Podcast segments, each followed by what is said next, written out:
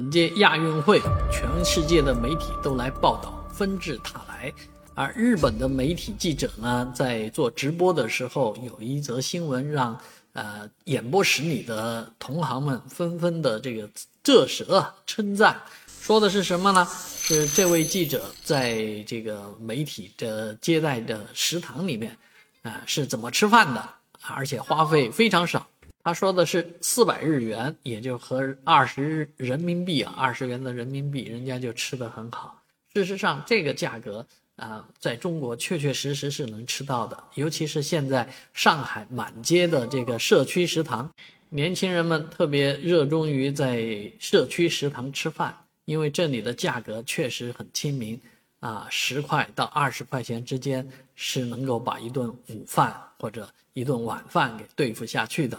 啊，当然吃好一点的话不止了啊！我前几天看到一个数学天才，呃，也是说很小很小年纪就开始读啊本科生，然后硕士、博士，现在博士毕业的一个年轻人吧，啊，那他呢就是在社区食堂吃，而且吃吃那种很素的啊，他说十块钱就解决了，所以真的能吃得到，而。这些社区食堂当初都是为老牙叔、为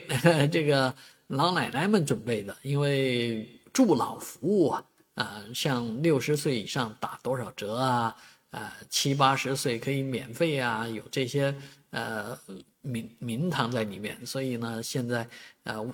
为为老服务的这种食堂啊，嗯，开了很多，但实际上啊，不仅仅是为老服务了。啊，这些小白领们也来蹭饭吃了，啊，所以这个食堂是越办越红火，在全上海到处都有啊。如果今天啊晚饭你还没解决的话，不妨去这个社区食堂蹭一顿。